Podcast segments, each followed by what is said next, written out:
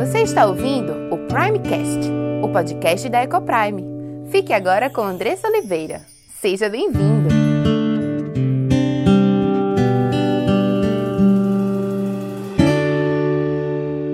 Olá, meu nome é Andressa Oliveira, filha e serva do Deus Altíssimo, esposa de Gabriel, mãe de Diego, Cauã e Aimee, educadora e diretora da EcoPrime International Christian School. Tenho aprendido que Deus nos ensina sobre casamento, criação de filhos e educação cristã.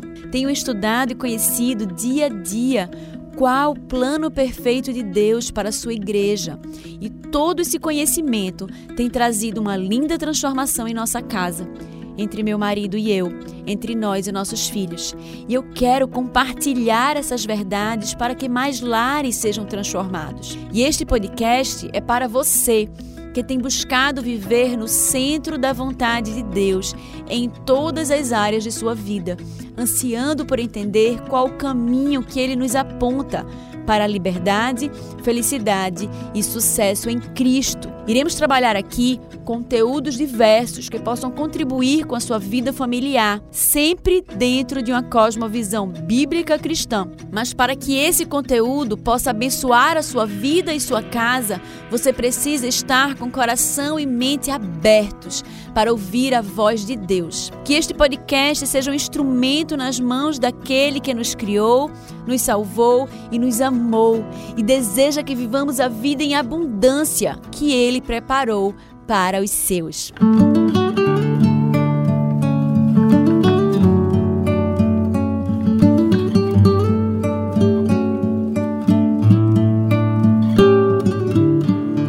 Nós estamos aqui recebendo Gabriel CBO, meu marido, para conversarmos um pouco sobre prioridades na família. Meu amor, muito, muito bom estar aqui com você, conversando sobre família. Graças e paz, meus irmãos. Obrigado, amor. É, vamos conversar, então, bater um papo sobre prioridade na família, sobre a prioridade do amor dentro do ambiente que foi instituição criacional de Deus para nossas vidas. Então, eu espero fortemente que a palavra de Deus fale no seu coração e que você seja impactado por esse conhecimento e também comece a aplicar isso para ver começar começar a experimentar né, transformações no seu lar a partir desse conhecimento. Amém. Nós temos sempre buscado ser instrumento de Deus na vida das pessoas que nos rodeiam. E um dos grandes instrumentos que tem sido usado hoje, tanto por mim como por Gabriel, é o Instagram. Ele é meio instrumento de bênção na vida das pessoas que estão por ali. Então eu queria te convidar a seguir Gabriel CBO. Isso, Gabriel CBO, tanto no Instagram quanto no YouTube, tá? Nós temos um canal do YouTube com mais de pelo menos uma centena de, de vídeos. Todos os dias, às 8 e 7 da manhã, eu entro ao vivo lá no canal do YouTube para estudarmos a Bíblia. Então, é um momento de live, é um momento de reflexão e para que você desenvolva a sua área 1. Né? A área 1, uh, do meu modo de ver didático, a separação de áreas da nossa vida é a área mais importante da vida humana, que é o nosso relacionamento com Deus. Então, 8 e 7 da manhã, você é meu convidado para estar lá no canal do YouTube Gabriel CBO e participar comigo desse estudo bíblico. Amanhã nós vamos começar, inclusive, o livro de Atos. Então, você é meu convidado para estudar comigo o livro de Atos nessas pequenas devocionais ao vivo lá no YouTube. Também me siga no Instagram, me acompanhe, sempre tem lives lá que estão muito oportunas para trazer, é, enfim, sobre todas as áreas da vida humana uma mensagem da parte de Deus. Perfeito. Também lá no meu Instagram, Andressa Ecoprime, Andressa com dois S, Ecoprime com dois seis. A gente está sempre tentando produzir conteúdo mais ligado diretamente à família, à criação de filhos e vai ter um prazer te ver por lá.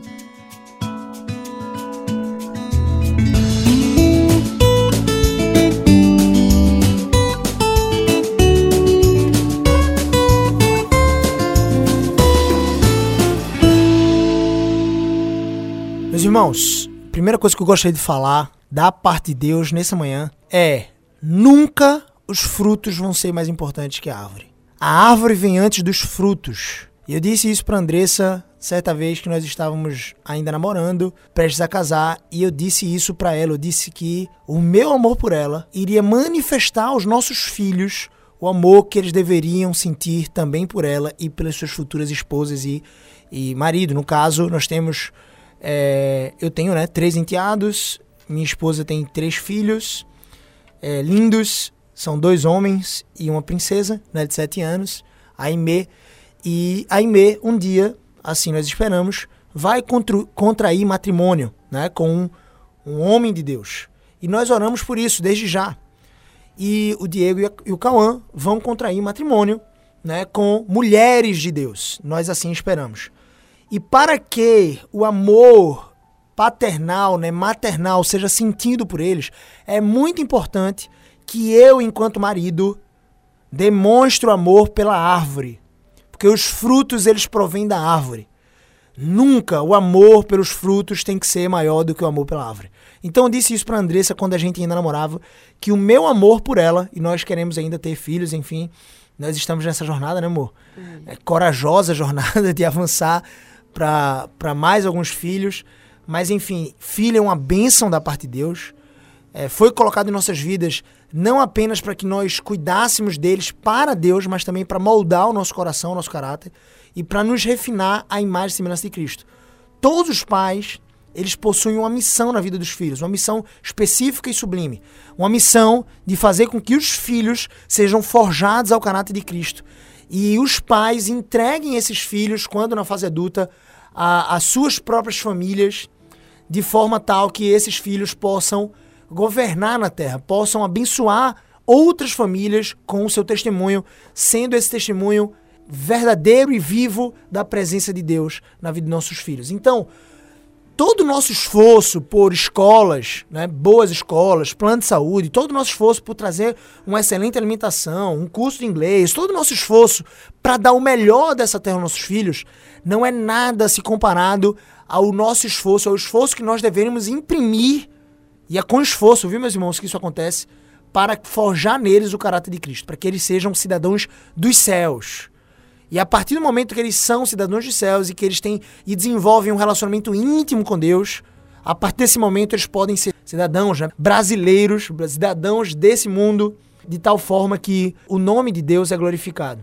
Isso é muito importante porque normalmente nós temos a tendência de olhar os nossos filhos por uma visão totalmente secular. Né? Estamos constantemente preocupados com os estudos, se ele vai ter sucesso profissional, em colocar eles com, em todos os cursos né, possíveis e imaginários, às vezes investindo como atletas e muitas vezes a gente deixa de lado o tempo de investimento, os recursos para investir neles, na formação do caráter deles, para que eles sejam cada vez mais parecidos com Cristo. Por exemplo, o culto doméstico é um, um ambiente extremamente importante para que você possa ensinar os seus filhos a palavra. Mas a grande parte, eu ouço dizer, das famílias cristãs abandonaram essa prática há muito tempo atrás, né? Porque normalmente estão ocupadas com outras coisas. E essa prioridade que Gabriel trouxe agora é extremamente importante e precisa estar viva na nossa mente como realmente um alvo, né, amor? Isso. É o alvo de Deus para nossas vidas, para a família, mas Aqui eu quero aprofundar um pouco mais esse conceito, trazendo para você, meu irmão, minha irmã que me ouve, né, que é muito provavelmente cônjuge de outra pessoa, né? Enfim, você provavelmente é casado. Se você não for mais casado, isso talvez não se aplique maximamente a você, senão como uma reflexão daquilo que você deveria passar para seus filhos, já que em algum momento provavelmente você foi, foi casado, ou se não foi, e mesmo assim é pai e mãe, você talvez viva num ambiente em que você precisa imprimir ainda mais fortemente isso no coração dos seus filhos. Os seus filhos vão imitar a maneira como você trata e se comporta em relação ao seu cônjuge. Por isso que eu falei que os frutos não são mais importantes que a árvore. A prioridade na família, a prioridade máxima na família é o amor conjugal. É a partir desse amor conjugal, é a partir do amor de homem para com a esposa, da esposa para com o marido, é que nós podemos fundamentar toda a família. O alicerce da família está no amor sacrificial do homem para com a mulher e no amor submisso, respeitoso da mulher para com o marido. Por isso que o apóstolo Paulo, inspirado pelo Espírito Santo, lá na carta aos Efésios, no capítulo 5, versículo 25, vai dizer: Maridos, amai vossa mulher como também Cristo amou a igreja e a si mesmo se entregou por ela, para a santificar, tendo-a purificado por meio da lavagem de água pela palavra, para apresentar a igreja a si mesmo, Cristo Jesus, igreja gloriosa, sem mácula, nem ruga, nem coisa semelhante, porém santa e sem defeito. Assim também os maridos devem amar a sua mulher como o próprio corpo. Olha que coisa forte da parte de Deus, né? Quantos maridos, amor, você conhece? Quantas esposas estão iludidas pela impressão secular, mundana, satânica, de que os filhos vêm em primeiro lugar em relação ao casamento. É uma coisa que eu mesmo ouvi. Eu mesmo, na minha infância, ouvi isso. Quando os pais diziam para os filhos que o amor de um pai para um filho não acaba, mas o amor do marido para com a esposa um dia acaba. E isso é uma mentira, segundo está escrito lá em 1 Coríntios capítulo 13, na definição mais perfeita bíblica sobre o amor, quando diz que o amor não se ufana, não se soberbece, não trata com usurpação, e ao mesmo tempo ali ele finaliza aquele trecho sobre o amor, dizendo que o amor jamais acaba. É uma mentira que os homens e mulheres desse século querem acreditar e que estão sendo cada vez mais, por conta da ausência da palavra de Deus, convencidos por parte de Satanás de que o amor pelo marido pode acabar, pode esfriar. O amor pelos filhos jamais acaba. Eu ouvi isso Infelizmente, eu ouvi isso. Quando os meus pais estavam para se separar, e eu não estou querendo aqui julgá-los, ou não estou querendo aqui trazer juízo de valor ou peso sobre o, o que eles fizeram, mas quando eles estavam para se, se separar, aos seis anos de idade, eles sentaram na minha frente de forma muito cordial e disseram: O amor de papai para mamãe acabou. Só que o amor que nós temos por vocês nunca vai acabar. E aquilo pareceu bonito. Mas infelizmente, meus pais, que são cristãos, e eu estou abrindo aqui, me tornando vulnerável, é, nós certamente temos erros, eu tenho erros também, mas meus pais que são cristãos, de fato não estavam apropriados da palavra de Deus naquele instante. Eles não poderiam ter falado aquilo para uma criança. Não entenderam o plano de Deus. Exata. Naquele instante ali, e sem trazer juízo de valor se eles são salvos ou não, eu acredito que meus pais são salvos, são cristãos, mas cometem erros. E o que eu quero aqui é alertar você, pai e mãe, você que ainda é casado, ou você que talvez cometeu esse mesmo equívoco que meus pais cometeram. O que eu quero alertar você é que você precisa restaurar essa impressão no coração dos seus filhos. Se você se divorciou do seu cônjuge, por motivos frívolos que sejam, ou por incompatibilidade, o que não é bíblico, saiba, você vai precisar imprimir no coração dos seus filhos de que o amor pelo marido e o amor pela esposa, embora o seu exemplo não tenha sido suficiente para isso, você vai precisar imprimir isso no coração dos seus filhos, que o amor pelo marido e o amor pela esposa é a base sólida de toda a família. Tem gente que não vive né, um casamento abundante, fracassa no casamento, o que é muito comum, e obviamente nós somos falhos e somos suscetíveis a isso, mas que fracassa no casamento, e porque fracassou no casamento, dá vazão a esse erro, a ponto de apontar para os filhos de que não. O amor que nós temos, pais, pelos filhos, é o maior amor que existe. E não é. Ele pode ser o naturalmente maior. Como assim? É muito fácil amar uma criaturinha que não me causou decepções ainda. Mas veja como é difícil amar o meu cônjuge quando ele me causa decepções diariamente. Quando meu cônjuge sendo é, um pecador miserável, né? Apesar de redimido pela graça de Cristo e vai continuar pecando, me mela com a lama do seu pecado. E é óbvio, né? É óbvio pensar que eu também melo o meu cônjuge com a lama do meu pecado. Então nós estamos muitas vezes numa relação matrimonial em que nós conhecemos mais intimamente os defeitos do nosso cônjuge. Tem pessoas que louvam o nosso cônjuge no trabalho, louvam o nosso cônjuge na igreja por ele ser um homem de Deus ou algo do tipo, e nós sabemos que muitas vezes ele não é. Em casa ele não é. E nós sabemos disso.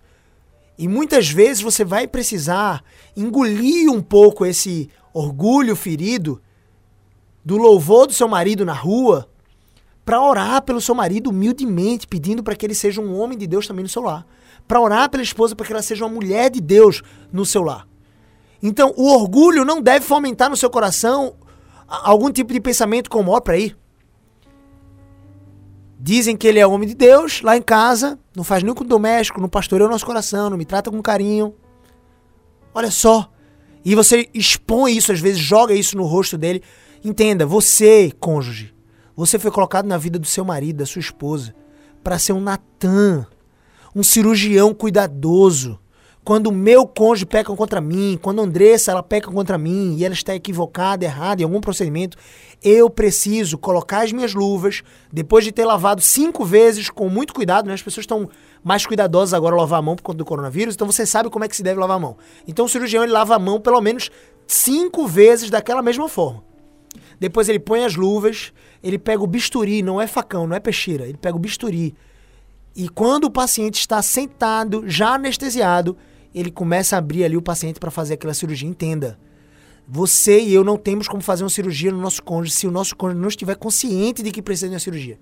E para isso, ele precisa do convencimento do Espírito Santo. Porque quem convence a gente do pecado, da justiça e do juízo é o Espírito Santo. Então, se ele é cristão ou se ele não é cristão, quem pode convencê-lo de que ele está errado é o Espírito Santo. A partir do momento que ele foi convencido pelo Espírito Santo, que ele está anestesiado pelo Espírito Santo, você pode chegar cuidadosamente com bisturi. Eu gosto dessa analogia, amor. Porque ela mostra o devido cuidado que eu e você devemos ter na nossa relação matrimonial. Natan ele fez isso com Davi. Quando Davi pecou com Batseba, adulterando com Batseba e trazendo juízo sobre todo o reino de Israel e sobre toda a casa de Davi, Natan, o profeta, tinha uma incumbência da parte de Deus, exortar Davi daquilo que ele tinha cometido de errado. Davi não estava convencido, embora soubesse no seu íntimo que aquilo era pecado, de ter adulterado com uma mulher casada, de ter assassinado Urias, um dos seus principais soldados generais. Davi, então, ele estava ali, só que ele era rei, ninguém o podia impedir, ninguém o podia abalar, e ele estava no auge da sua soberba, enquanto Datã, ele entrou na sala real, diante do trono de Davi, e ele tinha uma missão, mostrar para Davi que ele de fato tinha pecado. E que foi que ele fez? Uma estratégia estratégia sábia. Por isso que você precisa de sabedoria para usar o bisturi. O bisturi é a sabedoria. O bisturi no casamento ele é a sabedoria. Então, Natan, ele utilizou uma analogia, uma história, uma metáfora, uma alegoria para mostrar para Davi que ele era aquele pecador. E você conhece muito bem a história, se você não conhece, você pode ir lá para a segunda reis, você vai observar esse relato, ou é a primeira reis, enfim, agora eu esqueci, mas você vai observar esse relato lá da história de, da exortação de Natan. Natan não entrou na sala do rei abrindo a porta com um pontapé e dizendo, Davi, seu miserável pecador. Não, ele não fez isso. Ele foi cuidadoso, ele utilizou um bisturi e não um facão. O que eu quero dizer com isso é, quando o seu cônjuge pega contra você, você precisa amá-lo. E é óbvio, é muito mais fácil você amar mais facilmente seus filhos, porque não te causaram decepção. Mas o amor que Deus diz na sua palavra é pelo marido, é pela esposa. Olha só o que ele disse, a gente voltar aqui no capítulo 5, versículo 22. As mulheres vão demonstrar o amor pelos seus maridos e vão sentir e colher alegria da parte de Deus se forem submissas ao seu próprio marido. Essa é a ordenança do Senhor. Quando nós obedecemos, eu quero que você pegue essa chave aqui nesse programa de rádio, agora que você está ouvindo, né? o tempo de família. Essa é a chave desse programa, desse momento, tá? Desse nosso episódio. Quando você obedece a Deus, você colhe alegria. Hebreus capítulo 1, versículo 9 diz que o Senhor Jesus, por ter obedecido a Deus plenamente, foi revestido por Deus, ungido por Deus com o óleo da alegria. Aquilo significa a plenitude de toda a felicidade. Porque ele obedeceu perfeitamente.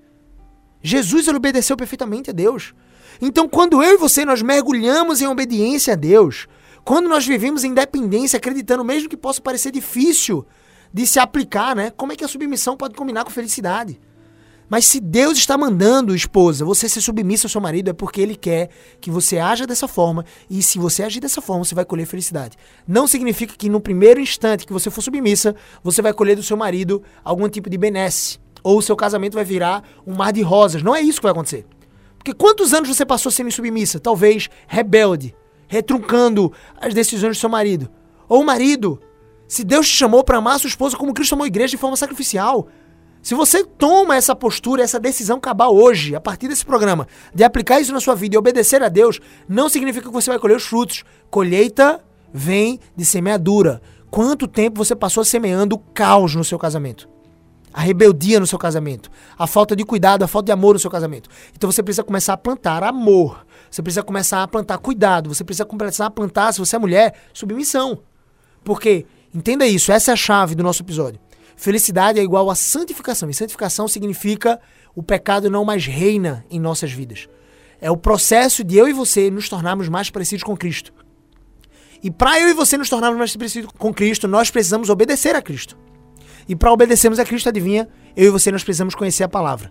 E para conhecermos a palavra, nós precisamos ler, meditar na palavra todos os dias. Você não tem como compartilhar da palavra de Deus, você sabe como cristão você tem essa missão de compartilhar a palavra de Deus se você não for cheio da palavra. Não tem como você transbordar de uma coisa que você não é cheio. Então você precisa se encher da palavra. E a palavra de Deus está dizendo isso aqui, em Efésios, capítulo 5, versículo 22. As mulheres sejam submissas a seu próprio marido, como ao Senhor. Porque o marido é o cabeça da mulher, não tem para onde, não tem como dizer que isso aqui é um texto retrógrado, não tem como dizer que isso aqui é um texto é, temporal. Lá no tempo de Paulo isso era realidade, hoje em dia não. Mulheres e homens são iguais. Nunca foram diferentes em valor diante de Deus. Homens e mulheres foram criados em mais semelhança de Deus. Ambos são igualmente importantes para Deus, só que em papéis sempre foram diferentes. O homem sempre foi a cabeça da mulher. E a mulher experimenta dor quando ela tenta ser o cabeça do lar. O marido, ele tem a tendência de se encostar em você. Se você assume sempre a liderança, sempre o papel de, de autoridade na sua casa, é muito provável que ele seja um banana. Mulheres é, é, líderes fazem marido de bananas. E eu sei que o feminismo não vai dizer isso. O feminismo vai dizer outra coisa pra você. Vai dizer, você precisa de um marido que não é banana. Mas você não tem que deixar de ser líder. Não, minha filha, deixa eu te dizer uma coisa. Você precisa ser submissa ao seu marido. Ele é um banana hoje? Que tal começar a transformar ele numa árvore frutífera, frondosa, que proteja você e seus filhos debaixo de sua sombra? Que tal você começar a plantar ao invés de uma banana, uma bananeira, né? Ao invés de uma banana, uma bananeira, amor. Então, assim, o amor do homem para com a esposa, né? Do marido para com a esposa, da esposa para com o marido, é o amor basilar para toda a relação familiar. Eu demonstro verdadeiro amor pelos meus filhos quando eu amo a mãe deles. Eu demonstro verdadeiro amor pelos meus filhos quando eu, quando eu amo enquanto mulher. Eu estou me referindo aqui, imagina um exemplo de mulher. Quando eu amo o pai desses meus filhos. E é claro que imaginando que você é casado com o pai deles. Caso você tenha se divorciado, eu preciso abrir e abranger esse, esse tema aqui, essa perspectiva. Caso você seja divorciado, é muito importante que você ame o seu cônjuge. Mesmo que ele não seja o pai ou a mãe dos seus filhos. O seu cônjuge. Você casou novamente, você contraiu um novo matrimônio, agora chegou o momento. Você não tem que voltar a amar o pai dos seus filhos ou a mãe dos seus filhos. Não. Você tem que amar o seu cônjuge atual, aquele que você fez um voto de casamento. E dessa forma você vai mostrar verdadeiro amor pelos seus filhos. Porque a árvore sempre vai ser maior que os frutos, entenda isso. O que a maioria dos pais e mães ouvem hoje no mundo, né, e pregam isso para os filhos é: o amor de papai por você nunca vai acabar. Eu ouvi certa vez, eu estava num, num ambiente familiar muito frutífero, ao que tudo indicava, e o marido virou na frente da esposa para me dizer, enquanto colega, enquanto amigo, né, que o amor que ele tinha pelos filhos era incondicional. O amor que ele tinha pelos filhos era um amor assim sem medida. E ele era casado com a mãe dos filhos dele, né? Enfim, ele tinha contraído aquele matrimônio e, e permanecia nele. Só que ele dizia assim: o meu amor pela minha esposa, eu, posso, eu, eu falo isso na frente dela. Ele dizendo isso para mim. Gabriel, eu falo isso na frente dela. O meu amor por ela pode acabar. A gente pode acabar o casamento. Só que o nosso amor pelos nossos filhos nunca vai acabar. E aquela esposa, ela, né, ambos eram é, não conhecedores da palavra, aquela esposa achava aquilo bonito. Uma demonstração de amor, inclusive, por ela. Nada pode ser mais longe da verdade do que isso. E é só a gente ver o o, a, o pro, projeto, a criação de Deus, para que a gente possa entender o plano perfeito de Deus. Né? Ele cria o homem e depois ele cria a mulher, ele entrega a mulher ao homem e a Bíblia diz que eles se tornaram uma só carne. Eles passam a ser uma agora. E a partir da, da vinda dos filhos, eles recebem a mesma missão de criar aqueles filhos para Deus. Então, os filhos, eles são um presente, uma dádiva, herança dada pelo Senhor para aqueles pais que são uma só carne. Então, um vem primeiro para o outro e depois os dois juntos, complementarmente, instruem os filhos. E como Gabriel estava falando, a questão do amar o seu cônjuge, quando nós amamos o nosso cônjuge, nós estamos demonstrando aos nossos filhos a forma como eles devem amar os seus cônjuges. Nós estamos ensinando a eles sobre o plano perfeito, perfeito. de Deus, vivendo esse plano. E quando a gente lê lá em Efésios, né, todas essas instruções em relação à família, reforçando o que Gabriel disse em relação à importância da leitura da palavra, nós só conseguiremos agir dessa forma, nós, quanto esposas, só conseguiremos ser submissas e auxiliar os nossos maridos em sua liderança, só conseguiremos respeitar aos nossos maridos e amá-los é, de forma entregue e incondicional se estivermos firmes nas, na palavra do Senhor, se estivermos alicerçados e conduzidos pelo Espírito Santo que habita em nós e que precisa estar vivo dentro de nós, atuante para que nós possamos conseguir viver o plano perfeito de Deus e, como Gabriel disse, colher as bênçãos da obediência a Deus. Agora, isso é um desafio, né? Nós somos pecadores, nós encontramos uma luta na nossa carne, meu Deus. Por isso que a gente precisa ser cheio do Espírito, amor. E não tem como você ser cheio do Espírito se você não for cheio da palavra do Senhor. Então, é uma luta diária. Eu e você, nós vamos lutar através dessa luta. Não pense que eu e Andressa nós somos o casal perfeito, não. Nós buscamos essa perfeição em Cristo. Mas todos os dias precisamos estar dependentes, fazendo a nossa devocional, nosso momento com Deus íntimo, individual. Depois coletivo, enquanto família, nós fazemos com o doméstico lá em casa. Porque eu preciso acompanhar a evolução da minha esposa enquanto líder, a evolução dos meus filhos enquanto, enquanto é, liderados, né, que eles são.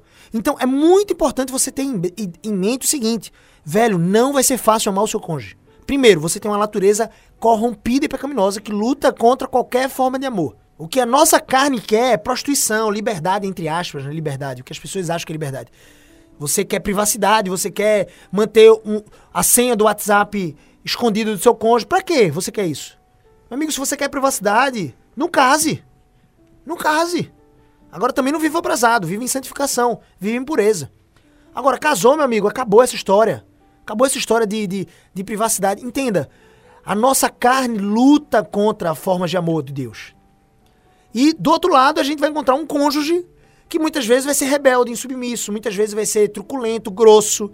Nós vamos encontrar um cônjuge pecador também. Então veja que dificuldade aqui, mas veja, eu quero que você reflita sobre isso. Não vai ser fácil amar o seu cônjuge como Cristo amou a igreja. Né? A sua esposa como Cristo amou a igreja. Não vai ser, não vai ser fácil você submeter amorosamente ao seu cônjuge, ao seu marido, como a igreja deve ser submissa a Cristo. Não vai ser fácil.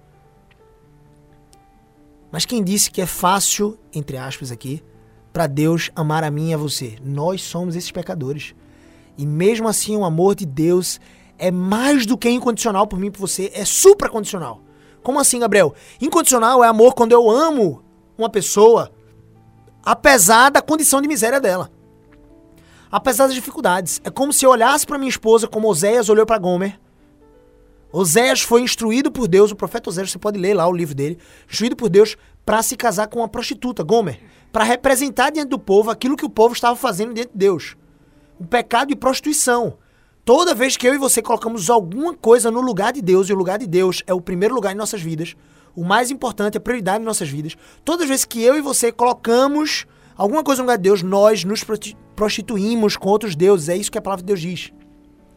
Então, o pecado de idolatria é como de prostituição. Então, Deus ordenou para Oséias casar-se com uma prostituta. Essa prostituta não deixou a sua prostituição, não deixou. Ela continuou se contaminando nessas prostituições com outros homens, quebrando, vituperando a aliança que ela tinha feito com Oséias. E Oséias permanecendo firme, sofrido, doendo, e ele clama a Deus, dizendo: Deus, eu não entendo como. E foi naquele momento de dor, de sofrimento, que ele entendeu o amor de Deus pelo povo. Porque Deus amava o povo, mesmo o povo se prostituindo, se contaminando. O que acontece? Gomer recebe aquilo que ele estava plantando. Os seus amantes que davam ouros, braceletes para ela, cordões para o seu pescoço, coisas que seu marido Osés não dava, porque ele se dedicava ao serviço do Senhor e ele não tinha tantos recursos assim. Gomer, então, ela é vendida porque ela aborrece um dos seus amantes e seu amante a vende para ser como escrava leiloada no campo.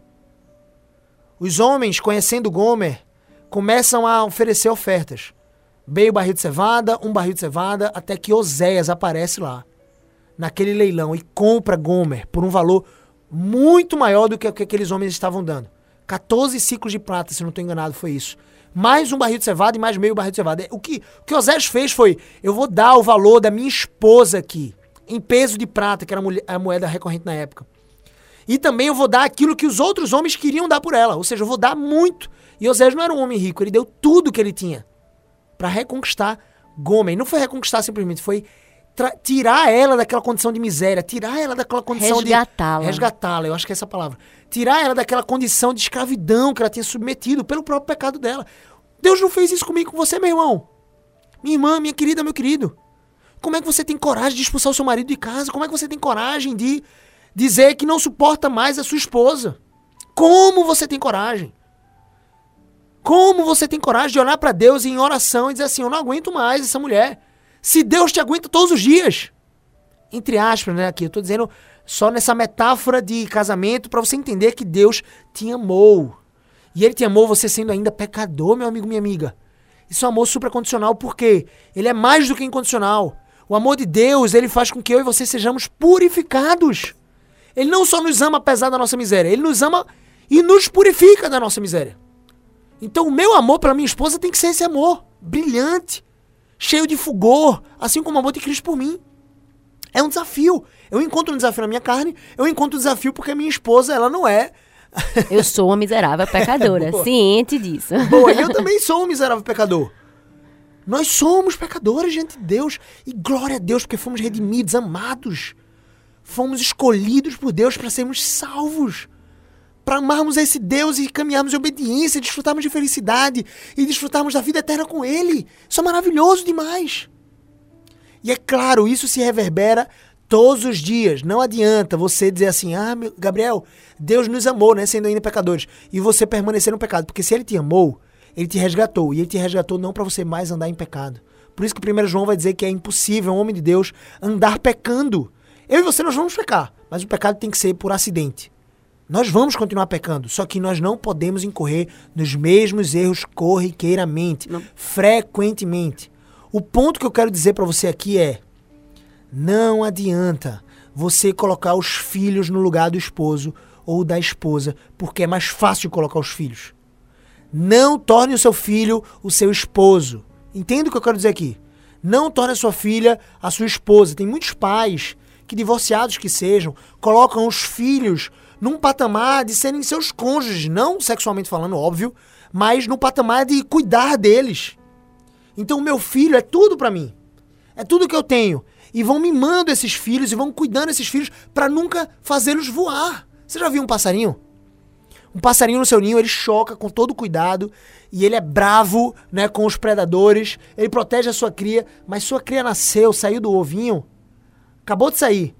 O passarinho, a primeira coisa que ele faz é expor o seu filho à liberdade de voar. Deus nos constituiu pais e mães, nossos filhos, para fazermos com que eles, sendo feitos à imagem e semelhança do Criador, de Cristo Jesus, se tornando mais parecidos com Cristo, possam voar voos mais altos que os nossos. Por isso que a instrução para o cônjuge é ame sua esposa como Cristo amou a igreja, sacrificialmente. Para a esposa é ame seu marido de forma submissa, de forma respeitável. E para os filhos, olha o que ele diz aqui no capítulo 6. Filhos, a instrução para os filhos aqui, na família, no seu familiar é: Filhos, obedecei vossos pais como ao Senhor, porque isso é justo. Honra teu pai e tua mãe, que é o primeiro mandamento como promessa. Capítulo 6 de Efésios, versículo 2. Versículo 3 agora. Para que te vá bem e seja de longa vida sobre a terra.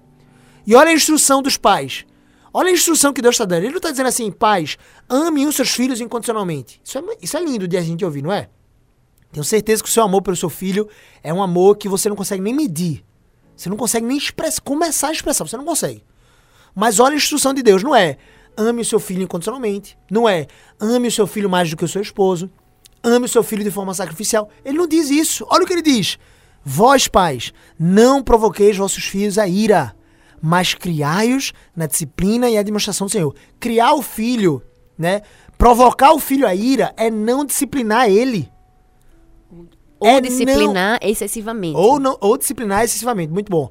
Disciplinar excessivamente entenda-se aqui como uma agressão física, né? E Isso. não um ato de amor, de disciplina, né? Enfim. Aborrecer o seu filho, provocar o seu filho a ira, aqui é isso. Por isso que Provérbios vai dizer que aquele que retém a vara aborrece o seu filho. Porque o filho, a criança, ele tá pedindo por disciplina. Quando ele tá agindo com rebeldia, ele tá pedindo por disciplina. Papai, me disciplina, me disciplina. E você nega isso porque você tá com pena. Pena de quê? Mas em nenhum momento a palavra de Deus vai dizer, ame o seu filho. É claro que nós vamos ver várias expressões de Deus sobre o amor do pai para com o filho, especialmente quando ele se refere a Cristo Jesus. Esse é o meu filho amado em quem tenho prazer. A palavra de Deus vai dizer que o filho sábio, ou seja, quem instrui o filho na sabedoria é o pai. Então a responsabilidade até o filho se tornar homem adulto ou a filha se tornar mulher adulta é o pai e a mãe que tem essa responsabilidade. Então, assim, o filho sábio alegra o seu pai, mas o insensato é a tristeza de sua mãe. E nós, muitas vezes, somos responsáveis, em grande medida, esforçosamente, por tornar os nossos filhos sábios, para nossa própria alegria. Não é para o, o fim da nossa alegria. Não é com esse objetivo. O objetivo é para que eles glorifiquem a Deus, mas isso vai se reverberar vai se refletir em alegria para nós. Olha só o texto de Deuteronômio, né? um dos melhores, um dos textos mais bonitos sobre família. Ele diz aqui um recado para os pais. Ouve Israel, versículo 4. Capítulo 6 de Deuteronômio, versículo 4. Ouve Israel, o Senhor nosso Deus é o único Senhor. Amarás o Senhor nosso Deus, perdão, amarás, pois, o Senhor teu Deus, de todo o coração, de toda a tua alma, de toda a tua força. A instrução é para que a gente ame o Senhor. Primeiramente, pra, né? Exatamente. Para eu amar a minha esposa como Cristo ama a igreja, eu preciso amar o Senhor. Para minha esposa me amar de forma submissa e respeitável e confiar em Deus de que isso vai trazer alegria no longo prazo para sua família, ela precisa amar o Senhor. Então ame o Senhor teu Deus de toda a tua alma, de toda a tua força, de toda a tua inteligência. Estas palavras que hoje te ordeno de amar o Senhor estarão no teu coração. Tu vai inculcar essas palavras de amar ao Deus ao Deus de Israel, Deus Todo-Poderoso, aos teus filhos. Dessas palavras de amar o Senhor teu Deus, você vai falar assentado em tua casa, andando pelo caminho, e ao deitar-te e ao levantar-te, também as atarás como sinal na tua mão. Ou seja, tua mão direita é aquilo que você faz qualquer coisa para que você saiba. Olha, essas palavras aqui de amar o Senhor precisam estar presentes no seu dia a dia. E te serão frontal entre os olhos. Todo mundo que te vê vai ver que você ama o Senhor e as escreverás nos umbrais de tuas portas e nas tuas portas para dentro. Ou seja, a sua casa vai ser um manancial de amor ao Senhor. E para você amar, a instrução que Deus tem para nós pais, para com relação aos nossos filhos é: instrua-os a amarem ao Senhor. Não é amem a eles como Cristo amou a igreja. Não. A instrução de amar como Cristo amou a igreja é para o marido em relação à esposa. A instrução de amar de forma submissa e respeitosa é para a esposa em relação ao marido. Então, meus irmãos, não coloque o fruto por mais peso e mais valor que a árvore. Se a sua esposa te deu, te deu filhos, não ame os seus filhos mais do que a sua esposa. Entenda, se o amor que você tem naturalmente pelos seus filhos é imenso, imensurável, é incontável, então o amor que você tem pela mãe deles tem que ser mais incontável ainda. Esposa, se você recebeu do seu marido, né, a semente para gerar frutos, entenda isso através do amor de vocês, entenda que você vai demonstrar amor pelos seus frutos, pelos seus filhos, quando você amar aquele que te deu a semente, quando você amar o seu marido. A fêmea, ela frutifica, ela procria. É dela que vêm os filhos. Mas a combinação do marido com a esposa é que gerou esses filhos. Não coloque em estatura superior os seus filhos em relação ao seu esposo. A prioridade no lar é ambos, cônjuges, marido e esposa, amem ao Senhor de todo o coração, de toda a força, de todo o entendimento. Se aproximem desse Deus, tenham uma relação íntima com esse Deus. A partir disso, amem um ao outro de forma máxima. Maridos, de forma sacrificial, uma liderança servil. Esposas, de forma submissa e respeitosa. Amem um ao outro. Por, por final, você vai amar os seus filhos. E você vai demonstrar mais amor para os seus filhos quando você amar o seu cônjuge. É esse o recado de Deus para sua vida hoje. Não basta você ouvir esse conteúdo, pegar esse conhecimento e não aplicar ele na prática. E não colocar em prática hoje. A partir de hoje, comece a semear essa produtividade no seu lar. Comece a semear essa obediência no seu lar. E se foram anos de desobediência, agora com obediência você vai poder nos próximos anos frutificar e colher esses frutos.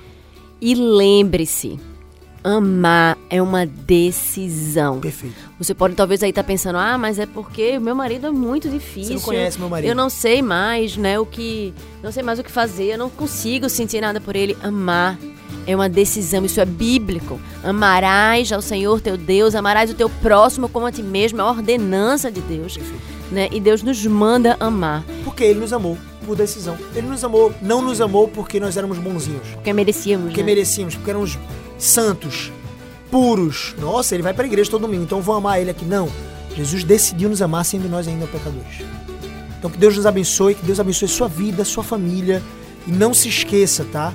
Não se esqueça de seguir os mandamentos do Senhor em obediência e colher felicidade plena na sua vida. O último recadinho aqui importante que eu gostaria de fazer é siga o canal da Ecoprime com 26 no YouTube. Tem muito conteúdo cristão lá para sua vida e siga também o meu canal, Gabriel CBO, lá no YouTube, tá bom?